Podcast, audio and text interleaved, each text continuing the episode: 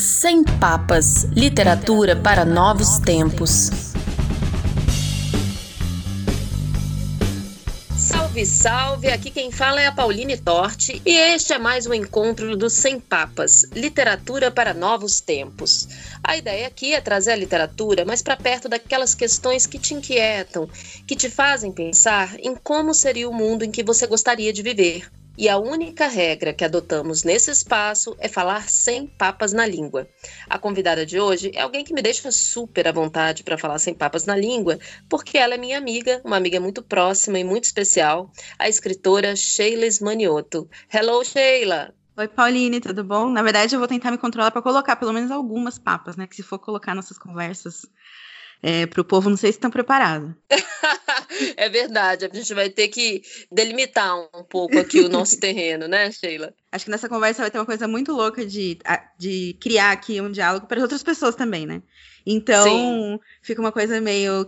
Quero falar, lógico, quero ser honesta o mais que eu puder, mas também não dá para ser íntima no sentido que a gente é íntima, né? Porque a gente é Sim. irmã. Exatamente. E eu e a Sheila estamos conversando de longe, eu em Brasília e ela em São Paulo. Para começar, eu quero apresentar minha amiga e convidada. Sheila Manioto nasceu em Diadema em 1990 e é formada em estudos literários e mestre em teoria literária, ambos pela Unicamp. Em 2015, a Sheila venceu o Prêmio Sesc de Literatura com o romance Desesterro, que rendeu ainda muitas outras distinções. O livro foi vencedor do Prêmio Machado de Assis da Biblioteca Nacional, foi bronze no Prêmio Jabuti e finalista do Prêmio São Paulo de Literatura. Agora, a Sheila está se preparando para publicar seu segundo romance, Meu Corpo Ainda Quente. E você vai ter o privilégio de ouvir aqui no Sem Papas um trechinho desse livro ainda inédito, que vai ser publicado pela editora Nós. Fica com a gente até o final, porque quem vai ler é a Sheila. Combinado, amiga? Combinado. Estou preparadíssima aqui para isso. Ah, e ansiosa. e Sheila, eu quero começar falando um pouco do tema do seu mestrado. Você estudou a relação entre o corpo e a escrita, e eu sei que você continua a pesquisar essa relação, tentando trazer aquilo que você chama de capacidade curativa da literatura para questões políticas contemporâneas, especialmente as questões feministas. Nesse absoluto caos que a gente está vivendo hoje no Brasil e no mundo, mas mais particularmente aqui no nosso país, com muitas pessoas se dizendo incapazes de criar, de escrever, até mesmo de ler com a devida concentração, como a literatura pode nos ajudar? Para mim, a literatura ela é um jeito de estar tá vivo, assim. Então, tanto a escrita quanto a leitura, né? Quando a gente fala em literatura, tem a experiência de escrita da literatura e tem a experiência de leitura da literatura. As duas experiências, elas são um jeito de estar tá vivo que parece que contradiz tudo que dizem pra gente que é o certo, o correto. O que, que você devia fazer da sua vida, né, amiga? Você não devia ser escritora, você não devia ler tanto tempo livro. Imagina, isso não produz nada, isso não dá em nada. Então, começa aí já. É a, quando você vai ler, quando você decide ler um livro, um livro que não é técnico, né? Uma ficção. Você está dizendo assim. Esse tempo é um tempo em que eu não vou produzir, né? No sentido do que acreditam que é a produção, né? Quando a gente está falando de literatura, a gente está implicitamente aceitando que tem uma dimensão da vida que importa, que é a dimensão do invisível, né? Então tem um espaço invisível, interno, coletivo, que está sendo constantemente mobilizado pela literatura e que a nossa sociedade como um todo, em geral, ignora, né? E diz que não faz sentido que você dedique tanto tempo para uma coisa que não gere é, resultados evidentes e tudo mais, que você não esteja aprendendo nada. Você está lendo e não está aprendendo nada. Você está escrevendo e para onde é que você está indo. E, na verdade, modifica uma coisa fundamental para a gente, né? A leitura é, é, uma coisa que você faz porque você tem prazer por fazer. E isso é uma revolução imensa, uma, é um radicalismo que, assim, sem precedente. Então, é, a literatura é uma convocação para a gente cuidar, para a gente olhar, para a gente priorizar uma dimensão totalmente negligenciado em outros aspectos, é, que não os artísticos, que é essa dimensão da gente que a gente não conhece, esse invisível. Então, quando a gente vai escrever, por exemplo, colocar a escrita como uma, parte central de uma vida, olha que loucura, você vai escrever na sua vida, é isso que você vai fazer. E aí você vai, então, habitar é, lugares, vai habitar histórias antigas, um, restos, e arquétipos e a sua ancestralidade, a ancestralidade do mundo, tudo isso como não como matéria, não como objeto que você encontra no meio da Terra, mas como, sei lá, como vento, como ideia, uma coisa que você imagina ali, você vai pegar com umas mãos que você nem tem certeza de que existem, né? Esse processo é um processo também de, de transformação desse lugar, né? Eu acho que qualquer transformação vai começar dentro da possibilidade de imaginação. Então, enquanto a gente não puder imaginar um novo mundo, a gente não vai conseguir criar um novo mundo. E as possibilidades de imaginação é aí que a literatura acontece, é aí que ela entra, e que ela modifica, né? Ela expande para a gente essa, essa sensação que a gente tem de que está preso nas nossas casas nesse contexto de pandemia, a sensação que a gente tem de que está preso no nosso corpo, no né? corpo como limite, quando a gente vai para uma para uma prática, uma prática da escrita, uma prática da leitura, a gente percebe que são, são lugares que a gente precisa expandir, que a gente precisa abrir é, como quando a gente imagina esses lugares, né? Então não é só o corpo, é como você imagina o seu corpo. Não é só a terra, o Brasil, é como você imagina, né? Ver o Brasil sendo completamente impactado por um movimento de fake news, né? Eu acho que o processo, a revolução contra o fake news é a ficção é, a gente conseguir se empoderar do, do, das histórias que atravessam a gente, aceitar essas histórias, não tentar. Imagina, nada disso faz sentido há muito tempo, a vida não faz sentido há muito tempo, não tem lógica há muito tempo. Mas quando a gente vai pensar a vida a partir de histórias, a partir de movimentos cíclicos das histórias, atravessando o nosso corpo, a partir daquilo que a gente sente. É, e do prazer inexplicável que a gente tem com algumas coisas, do medo profundo que a gente tem vindo de lugares que a gente nem sabe quando a gente está nesses termos, aí faz sentido, né? E faz mais do que sentido, faz sentir vivo, né? Com a maioria dos outros métodos de pensamento faz, que é tentar organizar, controlar, a literatura é um outro jeito de atravessar e de se ver atravessado, né? Então muda completamente como você está no mundo, e é assim que eu acho que a gente vai mudar o mundo, mudando a maneira como a gente está no mundo. E ao mesmo tempo que a literatura é esse espaço de liberdade, é a própria liberdade, a escrita, mesmo a escrita literária, também pode ser vista como muito técnica, né? Tanto que existem escolas, oficinas, cursos, manuais para escritores, enfim, toda uma sorte de métodos para que o texto literário pertença a um sistema lógico. E nessa sistematização da literatura se fala muito pouco da inspiração.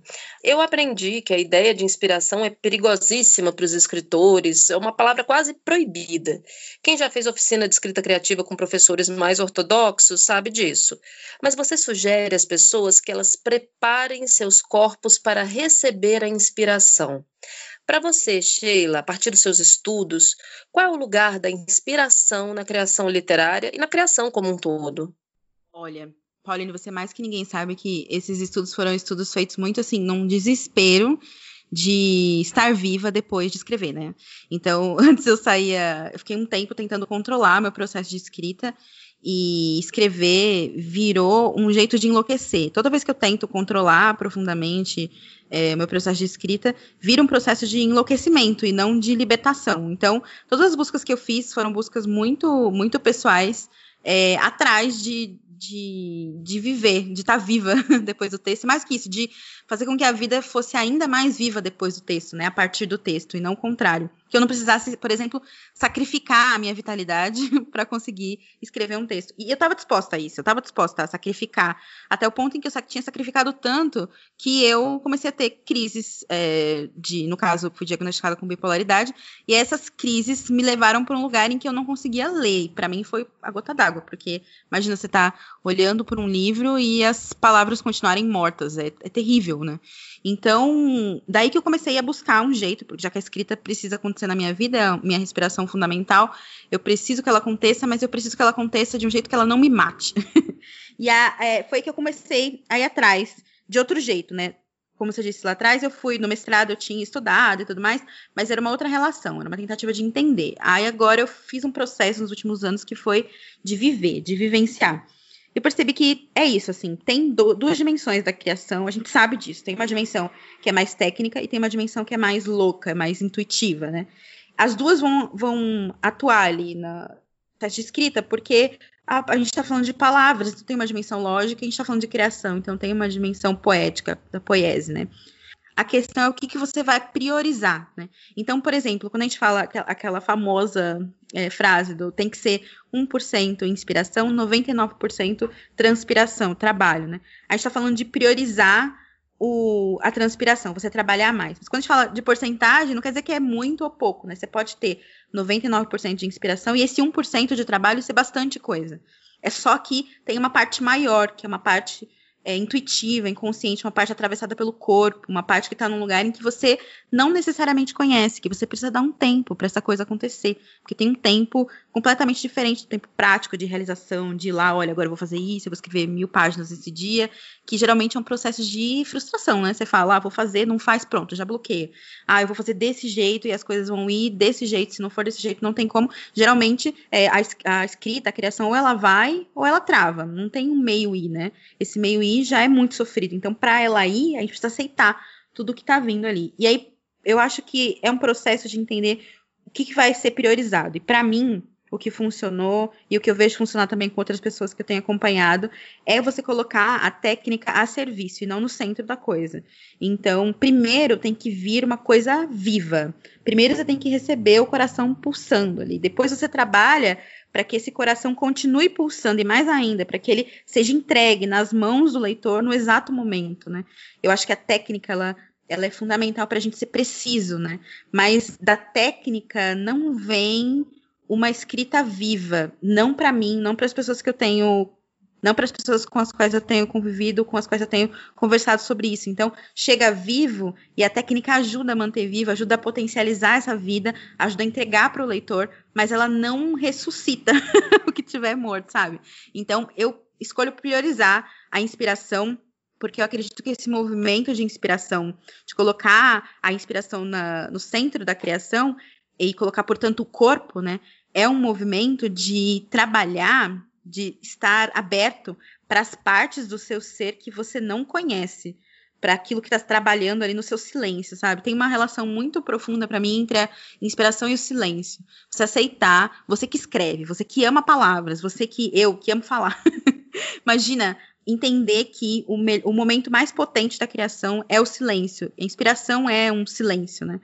Porque a coisa vem, a palavra vem é, de um silêncio. Então não é um falar, falar, falar, falar, falar para coisa vir, mas você dá um tempo para as coisas maturarem, não ter controle, né, sobre como a coisa vai aparecer ali. E também não é uma ideia de inspiração, assim que, porque tem a ideia do, do raio que atinge, você fica lá sem fazer nada e vem, ok, para mim tem essa preparação do corpo, né, como você falou. Então, colocar a inspiração como centro, como um processo de preparar a casa para receber. Então, é, é aí que eu vou honrar esse processo criador como um processo físico, né? Eu vou cuidar do meu corpo, eu vou cuidar da minha atenção, eu vou cuidar das minhas questões, eu vou, vou me habitar como um, um espaço imenso, né? um espaço atravessado por histórias, um corpo e também um lugar, né? Um reino, um país, como você quiser chamar, cheio de complexidades, e eu vou habitando esses lugares para abrir espaço para as coisas chegarem. Né? Então, eu vou habitando as minhas memórias, as memórias dos meus antepassados, eu vou habitando as memórias coletivas, a maneira como cada situação, essa situação que a gente está, como é que atravessa o seu corpo e como é que você pode fazer para, no meio disso tudo, sabe, que trava, trava o peito, parece que a gente não consegue nem respirar, abrir um espacinho para surgir é, uma palavra. Né? Em abstrato, parece abstrato se você não vivencia, mas para quem tem a experiência da, da, escrita, da criação, da criatividade, sabe que a inspiração é uma abertura, né? Então, basicamente, o que eu decidi foi: eu vou, é, vou me cuidar, vou olhar para mim como, como poeta, como artista, como um ser que se prepara para receber, e não como alguém que vai per perseguir o meu poema, a minha frase, como se fosse um bicho que eu tô caçando, sabe? Não, é, imagina, você caça o bicho, você mata ele. A gente tem que buscar é, atrair o bicho para ele estar tá comigo, né? Um, o silêncio como uma pantera caminhando do meu lado e não imagina que eu vou matar uma fera tão poderosa. É meio nesse sentido, assim. E eu acho que se teve uma atitude muito persecutória em relação à inspiração por ela falar muito ao feminino, né? E, e aí criaram essa oposição entre essas entre a transpiração com as suas metas de produtividade e a inspiração, porque existe essa oposição na sociedade entre o feminino e o masculino também, não é? Total. Não, é muito louco ser escritora, porque quando você vai atrás tipo, das mitologias sobre criação literária, o que é a criação literária? Quais são, qual é o imaginário que sustenta a criação literária? É um imaginário para o escritor, né? Então, a gente, como escritora, você sabe muito bem, né, Pauline? A gente tem que, tipo, atravessar um, uns conceitos, umas mitologias sobre escrita que vão passar por uma relação, tipo, é como se para você ser escritor, você tivesse que ter uma mulher para você, você bem radical aqui explorar, sabe? Para você sugar a energia dela e jogar no chão. Como tem um montão de histórias, não tô sendo. É, não tô inventando, não. É um montão de histórias de mulheres largadas no chão com um poeta do lado super inspirado. Então, a gente tem que refazer toda uma mitologia sobre a escrita nesse ponto. E no outro ponto, que é a da relação com os corpos, né? Então, esse, essa coisa da inspiração. É, ela é intuitiva, é uma coisa que você não controla e está associado no nosso imaginário ao, é, ao lugar do feminino, que é um lugar que foi foi completamente retirado né, da ideia que a gente tem de saúde. Então, a gente tem, hoje em dia, uma mitologia, uma, um imaginário sobre o que é um corpo, sobre o que é um corpo saudável, que é baseado numa visão de mundo extremamente masculina. Quando a gente vai ver, pensa que assim, a, o nosso, as, as histórias todas, em qualquer sociedade, elas vão sustentar a, aquilo que é considerado certo, aquilo que é considerado ideal e tudo mais. As histórias que a gente tem são as histórias científicas. A medicina surge a partir de uma ideia é, de perfeição de corpo masculina. A gente tem no começo da medicina umas histórias até engraçadas hoje em dia, né? Engraçadas hoje em dia, porque certamente matou muitas mulheres no processo. De, por exemplo, ser comprovado cientificamente que o cérebro da mulher é 20% menor e por isso que a gente não consegue fazer as coisas sem modificar é, criar, escrever, sem acabar atrapalhando o processo reprodutivo. É, você tem uma série de de, de, teorias, por exemplo, de que o útero caminha pelo corpo. Então, isso é até interessante.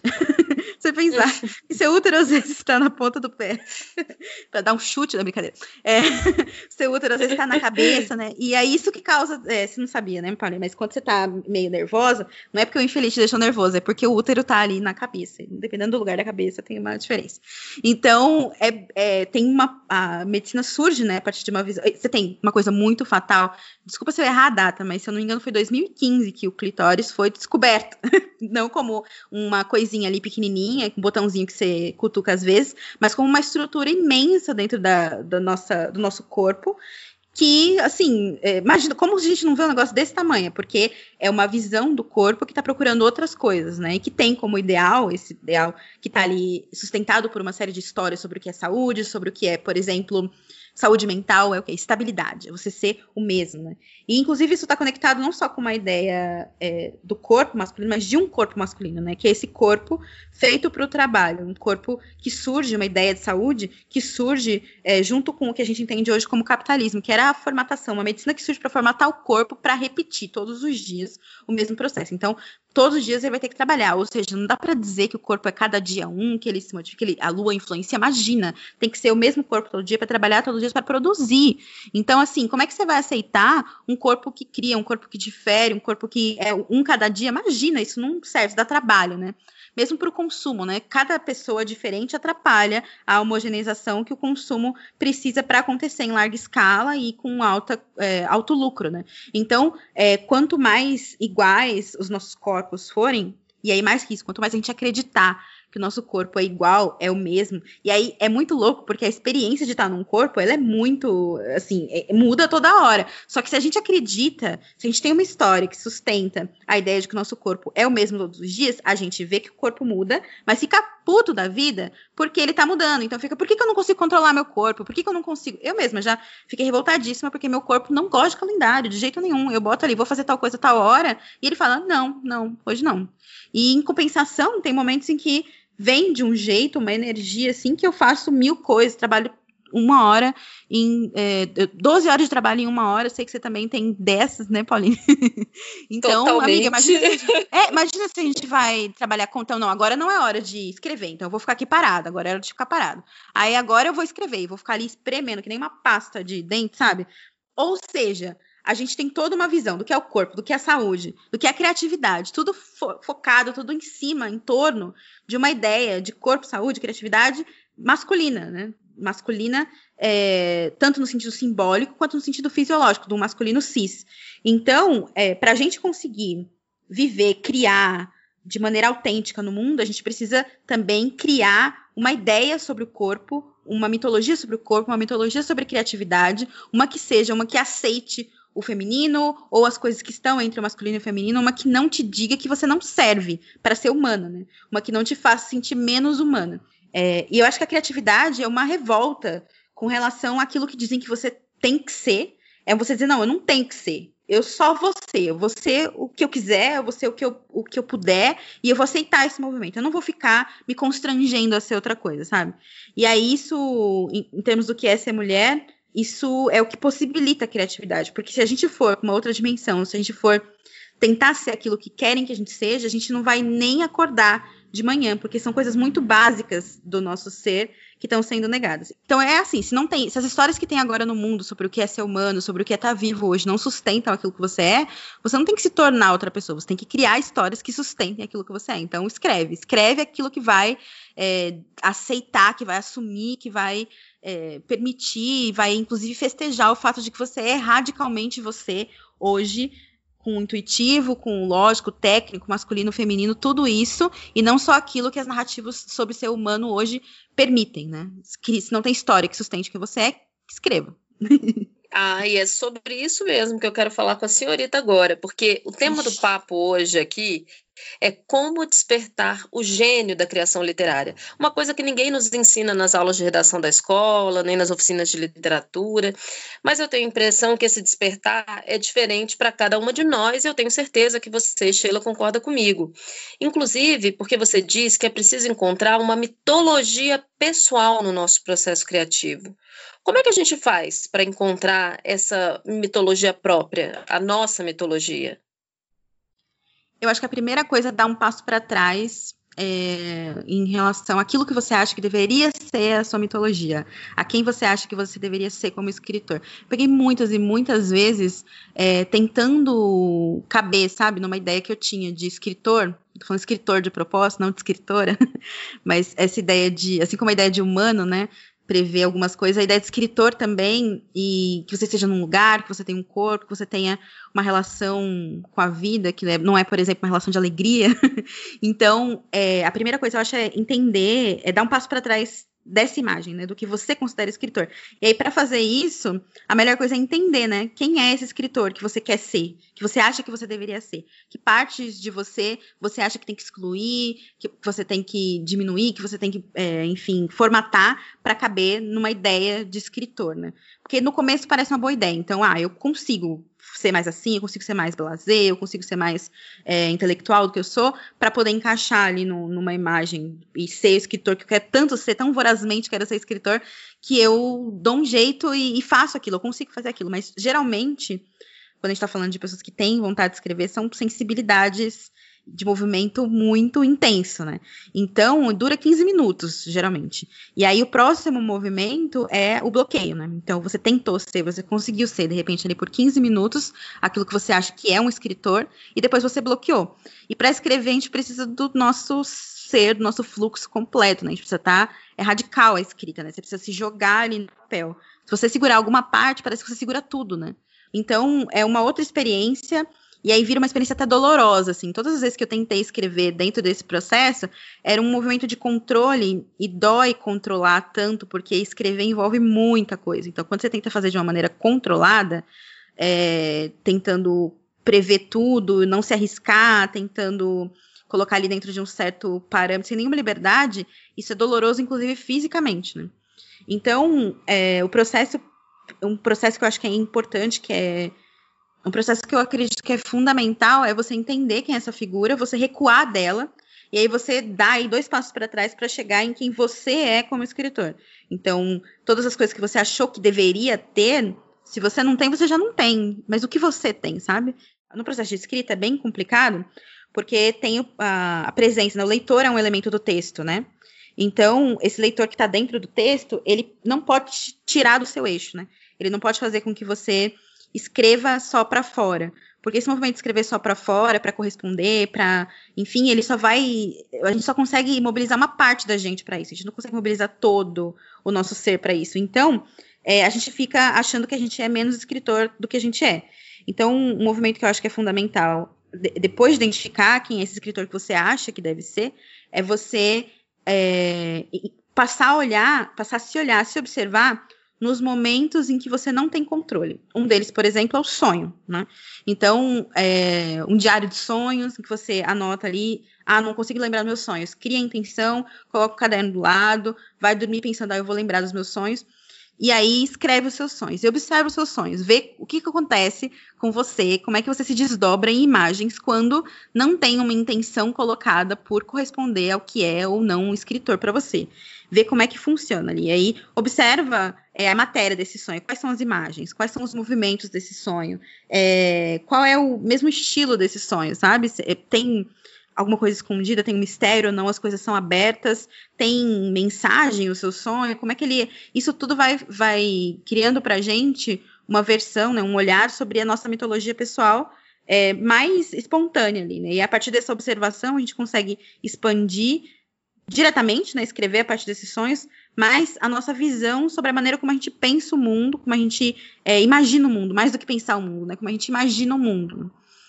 E aí eu acho que a gente aprende a uma escrita que é a escrita do nosso corpo, né? Porque o sonho, de onde eu vejo, é uma comunicação do corpo com a consciência. Então, é, quando você presta atenção no seu corpo, quando você presta atenção no seu sonho, você presta atenção no seu corpo, numa comunicação que vai ser também uma comunicação direta com o corpo desse leitor, né? Mas que parte do seu centro e não de uma tentativa de você alcançar, ser, pertencer a uma certa categoria de escritor, enfim, aquilo que você fantasiou como sendo é, o único jeito de ser escritor e que na verdade é o que mais te mantém afastado de ser o escritor, a escritora que você é.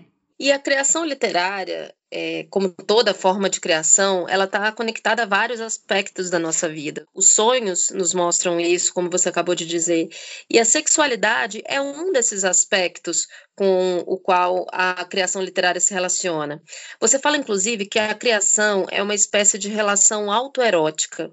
Como é que a gente pode cuidar da nossa energia sexual para que ela possa trabalhar a favor dos nossos processos criativos, Sheila?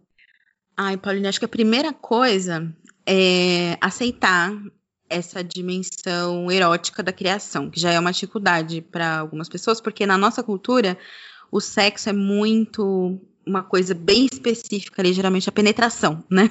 Então, se não tem penetração na escrita, não é, não tem energia sexual envolvida. É uma coisa da maneira como a gente pensa coletivamente é, o sexo e como a gente mistura tudo a energia erótica, né? Então, só de observar isso, e aí parte para o próximo ponto, que é entender o corpo não só como aquilo com que você vai ao trabalho, com que você produz, que você, com que você ganha ali o seu sustento, mas também como uma experiência, um, imagina você tá aqui em, olha que coisa louca. você tá encarnada num bicho, um bicho selvagem, tem desejos, tem vontades. E esse bicho, ele encontra prazer nas coisas mais estranhas. Não tô falando de fetiche, tô falando de detalhe, né? Então a gente nem sabe todo o prazer que o nosso corpo pode encontrar quando a gente não olha é, para a vida, né, como uma experiência erótica, digamos assim. Então, é, toda a experiência de olhar para o próprio corpo e observar o prazer que ele encontra nos lugares mais inesperados e às vezes nos mais esperados também, mas ver o, o corpo como um bicho que busca prazer, encontrar prazer é, no nosso próprio corpo e estar encarnado nesse corpo, é um processo muito criativo. Porque você vai é, automaticamente espalhando a sua consciência pelo corpo nesse processo. O que acontece é que a gente entende que a nossa mente, e portanto a nossa imaginação, habitam a nossa cabeça, né? Na verdade, a mente, a imaginação são uma espécie de sexto sentido que integram os outros sentidos, então tá espalhado pelo corpo inteiro. Só que quando a gente identifica com a mente, a gente faz uma separação ali entre o corpo e o espírito, inclusive, porque é a imaginação que faz esse esse essa mediação, essa ponte, é o corpo que faz essa ponte. Então, quando você separa, você simplesmente para de ter acesso a um lugar. E aí, esse movimento de perceber como é que seu corpo ele vai encontrando prazer nas coisas, prazer no vento, ele vai encontrando prazer é, o pé no chão, ele vai encontrando prazer nas coisas mais simples, né? É um movimento de espalhar essa imaginação pelo corpo, né? De espalhar essa consciência pelo corpo e aí ocupar o seu corpo, é, tomar o seu corpo, uma casa tomada do Cortázar, tomar o seu corpo. E aí esse processo vai, na verdade, de primeira ele já tira uma sensação que a gente tem muito comum de prisão no corpo, né? A sensação de que a gente está preso num canto do corpo, que aliás é o tema do meu livro novo. E esse preso num canto do corpo é real, se você está preso na sua mente. Mas quando você espalha, quando você se espalha pelo corpo, é natural que você se sinta mais livre, inclusive como se estivesse saindo mesmo do corpo, porque ele se expande, né? Ele ganha uma outra dimensão. E essa, essa conexão, inclusive, é um processo que é muito inspirado, porque você é, leva naturalmente para um, um estado de despertar do corpo que é muito cheio de Deus né? inspiração, como esse a habitação desse lugar divino, maravilhoso. É, e aí esse processo vai trazendo esse, vai encarnando esse divino maravilhoso também. Agora, se você tem espaço para essa energia é, habitar o seu corpo e aí ela subir, né, em termos de anatomia sutil, essa energia criadora que mora ali na boca do útero ou no períneo, dependendo da sua configuração anatômica, ela vai subir até o topo da sua cabeça, se você tiver espaço, né? E aí espaço, é, espaço aberto no corpo, é espaço que você libertou, né? Então tem a ver com você fazer continuamente um processo de derramamento de memórias, de, de é um processo de abertura mesmo constante, enfim, tem uma série de, de, maneiras de você fazer isso, mas se você não tiver esse espaço, essa energia ela vai ficar presa num canto, e essa energia presa num canto, ali, ela vai gerar uns estresses imensos, não vai gerar o que eu estou chamando aqui de inspiração. Então, basicamente, o que a gente precisa fazer dentro de um processo dessa, vendo desse jeito, né, fazer com que essa energia sexual básica, ela se transforme em outras energias no processo do nosso de, de caminhar pelo nosso corpo, de subida pelo nosso corpo, né? Que é um processo também de acordar é, as glândulas, né? Então, é um processo, na verdade, de consciência corporal, que é um jeito de você, basicamente, usar a imaginação para ativar mecanismos fisiológicos do seu corpo. Né? Tem gente que pensa que processo lá de meditação, mesmo yoga, enfim, cinesiologia aplicada com qual eu trabalho, são processos é, só de. Você faz com a força do pensamento, sabe? Mas na verdade é basicamente o, a consciência e a imaginação te ajudando, ou, ou enfim, acesso por outros lugares do corpo, a ativar é, esses hormônios que vão te dar uma, uma atenção maior, vão espalhar. E às vezes é só o caso de mandar ar mesmo para o cérebro, porque a gente não respira direito. e, Oxigenar, enfim, né? Exatamente, porque a gente nem percebe, para de respirar. A ansiedade é isso, né? Você para de respirar, aí você fala, nossa, vou morrer. Se continuar assim, capaz, porque é, não está recebendo ar o suficiente, né? Então, aí, esse, esse movimento é um movimento sexual, no é um movimento erótico, né? De integração com o mundo. É um movimento erótico no sentido da transmutação dessa energia sexual em alguma outra coisa. E também é um movimento erótico no sentido do, do erotismo com a palavra, né? Quem escreve é, eu falo isso. Se você não escreve e ouvir isso, parece loucura, mas quem escreve sabe, quando a gente está escrevendo, tem um movimento de é, de erotismo mesmo com a palavra. A gente junta com a palavra, a gente é a mesma coisa com a palavra, a gente se escreve. Quando pergunta assim, ah, como é que você sabe que um texto está pronto? Para mim, é basicamente eu vejo como é que está meu corpo. Se ele estiver tranquilo, leve, se estiver solto, eu sei que está pronto. Senão, porque tem um momento ali em que eu me identifico, né? Eu sou o meu texto, o corpo vem para o texto e eu resolvo as questões do texto no meu corpo. Então, estou com um incômodo aqui, peraí, como é que eu vou resolver no texto? E, lógico, uma experiência talvez radical, não sei, mas quando você está escrevendo, você tem um corpo provisório. E aí, quando você volta para o seu corpo, você volta um pouco mais atento, né? Tanto que o escrever muitas vezes é um despertar. Tem muita gente que escreve para fugir, mas escrever pode ser a melhor maneira de você despertar para o seu corpo e não fugir. E tem uma postagem sua no Instagram, Sheila, que eu gosto muito, em que você aconselha o seguinte: você não precisa escrever até o texto ficar perfeito e sim até você ficar livre. Você acabou de contar a forma como você se sente livre, mas no geral, como é que a gente pode saber que está livre de um texto, que ele está pronto para o mundo? Olha, tem algumas respostas para isso.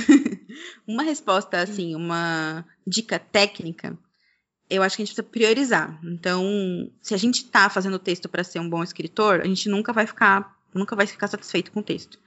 Mas se a gente souber para onde a gente está indo com o texto, então o que eu quero com aquele texto, o que, que eu quero que ele provoque, né? No meu caso, eu gosto de pensar os textos como feitiços mesmo. Então eu quero provocar um efeito no seu corpo. E aí, se eu chegar nesse efeito, o texto não precisa estar perfeito. Ele está perfeito para o propósito dele, para aquilo que ele vai servir ali. Então, esse é colocar o foco num lugar de que você prioriza.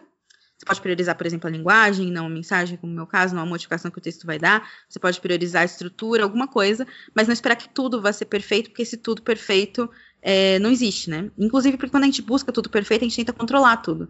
E aí a gente não dá espaço para um processo integral de criatividade, de criação, que é o processo da inspiração.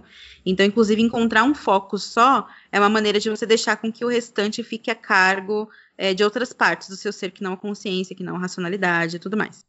Agora, colocando em outros termos, não técnicos, né? Indo para esse lado mais da, do corpo, da, de como eu vivo a criatividade, eu acho que essa busca pela liberdade é uma busca por aceitar a, o seu estilo, a sua voz, né? Não só aceitar, mas comemorar, sabe? Você fazer da sua voz uma festa. Você é essa voz e você vive essa voz. Então, você acolher é, essa voz e sê-la completamente, radicalmente, você se jogar é, nesse fluxo de palavras que é você, isso é o que faz me sentir livre. Então, é muito mais a maneira como eu vou pro texto, e aí isso reflete em como ele sai, do que o resultado, sabe? É um processo de libertação que vem desde o princípio. Para mim, eu sinto assim, que se eu tô escrevendo um texto que vem é, da minha voz, é como dar um salto.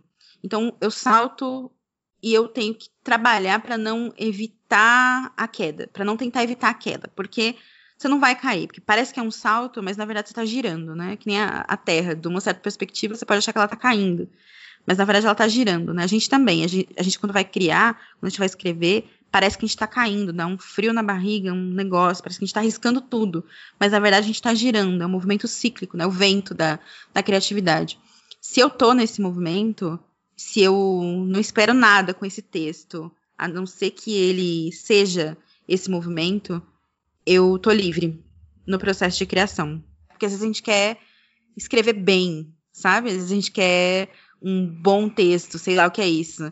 Agora, se você for escrever querendo ser livre é, e for com tudo nisso, se jogar nisso, eu tenho certeza de que a busca retorna, porque é um processo do.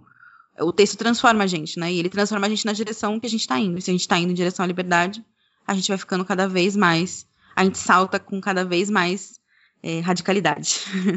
Como a gente falou aqui no comecinho do Sem Papas, a Sheila está se preparando para publicar seu segundo romance. O título é Meu Corpo Ainda Quente e vai ser publicado pela editora Nós. Eu já li o livro, acho que não na versão final dele, mas li. E como uma entusiasta desse projeto, eu queria que você, Sheila, falasse um pouquinho sobre ele e no final lesse um trechinho especialmente para os ouvintes do Sem Papas. O que, que você acha? Bora. Inclusive, sua leitura me ajudou muito em vários aspectos. É, então, a nova versão, que aliás, posso te mandar. Ela vem com, com coisas que você apontou já levadas para outro lugar. Né? Falar então, deixa eu ver, sobre o livro. Esse livro, ele é uma espécie de manifesto. é um manifesto pelo corpo, em que eu criei uma espécie de conto de fadas pós-apocalíptico, né? não é um conto de fadas num mundo idealizado, e sim numa cidade de desova da ditadura militar. E aí esse conto de fadas, ele é um, foi um jeito, o jeito que eu encontrei de contar a minha experiência de enlouquecimento, né, de ter o corpo louco. E também a minha experiência de buscar tomar de volta esse corpo das mãos da morte e da loucura.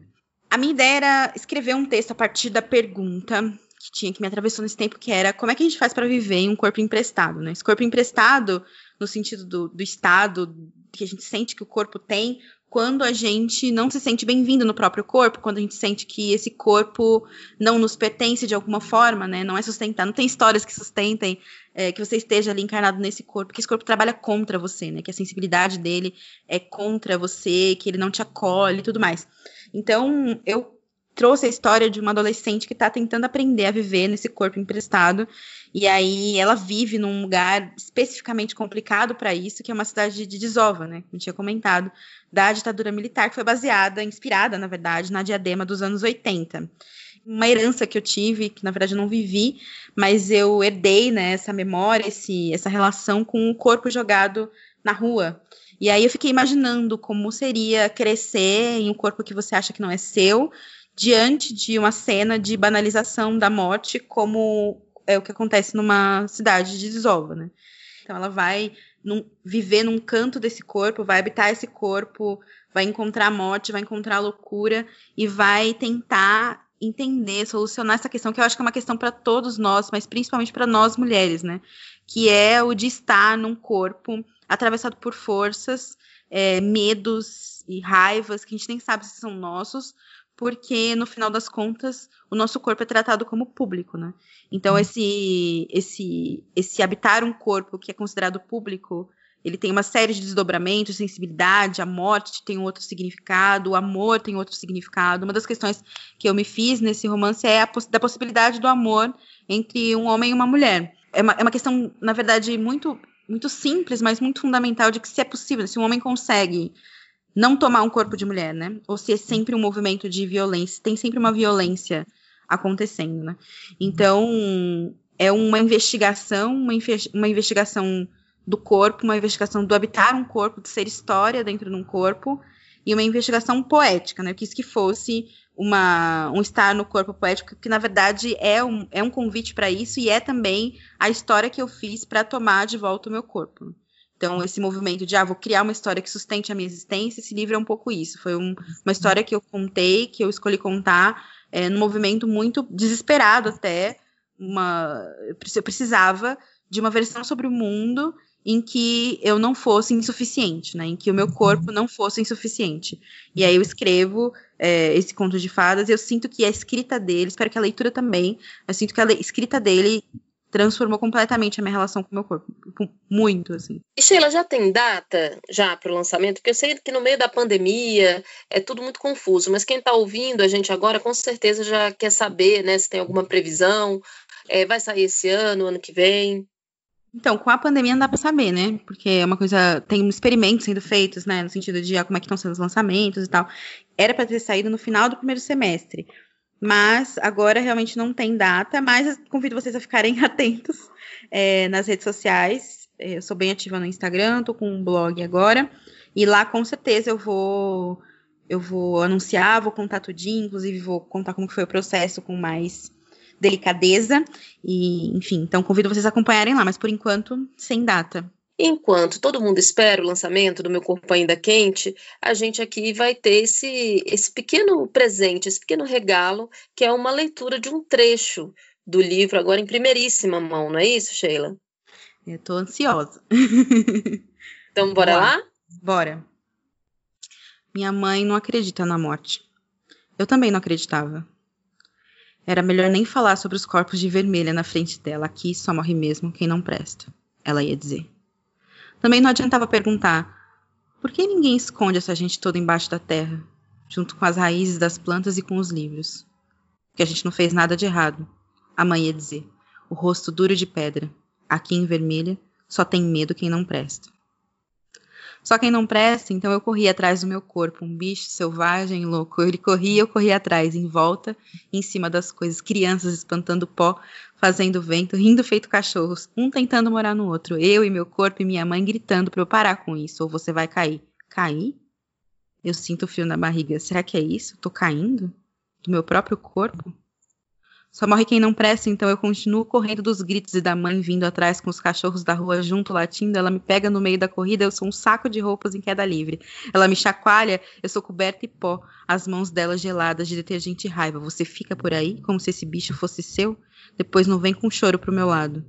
Eu olho chacoalhada para a mãe. Esse corpo não é meu? Eu olho para as mãos que andava carregando por aí. Mãe? Mãos que cuidei como se fossem minhas.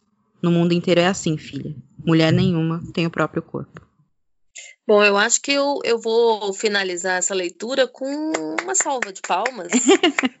Ficou bom, uma amiga? Fala a verdade. Muito, muito bom. E, e eu fiquei tomada de arrepios. Eu acho que quem escutou agora também ficou, porque é um texto muito forte, muito impactante para homens e mulheres, mas eu acho que as mulheres, especialmente, são mais tocadas por esse trecho do romance. E não vejo a hora de ver ele pronto, de ver a capa, de sentir o cheirinho dele. Eu tenho aqui meu Kindle, mas meu negócio mesmo é. Eu tenho aqui um fetichismo pelo papel. Relação erótica Sheila, com papel. Tenho, tenho. Nossa, você também tem, né, Sheila? Nossa, muito. Eu esfrego na cara. Sheila, nem preciso dizer o quanto eu amo conversar com você. Nós somos muito amigas, você já sabe disso, né? As horas de, de telefone comprovam isso. Os históricos de, de telefone comprovam o quanto a gente ama conversar uma com a outra, Paulinho. É verdade, é verdade. E, e, eu preciso revelar aqui que a existência do Sem Papas tem muito a ver com a nossa amizade, porque a ideia de criar esse espaço surgiu nas nossas conversas. Foi você quem me incentivou, me atiçou e eis que estamos aqui, não é isso? Ai, que, que bom, porque eu, que sei lá, ai, que bom que deu certo, porque eu tô muito feliz, acho que é fundamental. Agora já tá me fazendo companhia. Eu, na segunda-feira de manhã, eu fui colocar, esqueci que saía às nove, né? Fui colocar, menina, senti uma falta, fiquei falando, nossa, Pauline não veio no nosso encontro, mas aí depois você chegou e foi ótimo. Acho que tá. Tem tudo para fazer parte do, do, nosso da nossa rotina literária, digamos assim, para entrar na nossa vida, inspirar a gente e pensar a literatura como isso que eu sei que para você é fundamental, que é a literatura que não está, como você fala, encastelada, né? Uma literatura que vem para modificar o mundo, que não está satisfeita, uma literatura de, de criação de novos mundos, né? E eu agradeço muito por você ser minha companheira nessa viagem, viu? Ah, eu que agradeço, Paulinho. Sei lá como é que eu ia fazer se você não tivesse é, ali para segurar a mão no mundo astral, né? Porque a gente mora longe. Mas assim, eu me sinto acolhida, mil vezes me senti acolhida é, pelas suas palavras, por, pelo seu ouvido, e tô com saudade. E para quem quiser encontrar a Sheila, os livros da Sheila, os conselhos da Sheila, o tarô da Sheila, encontra onde?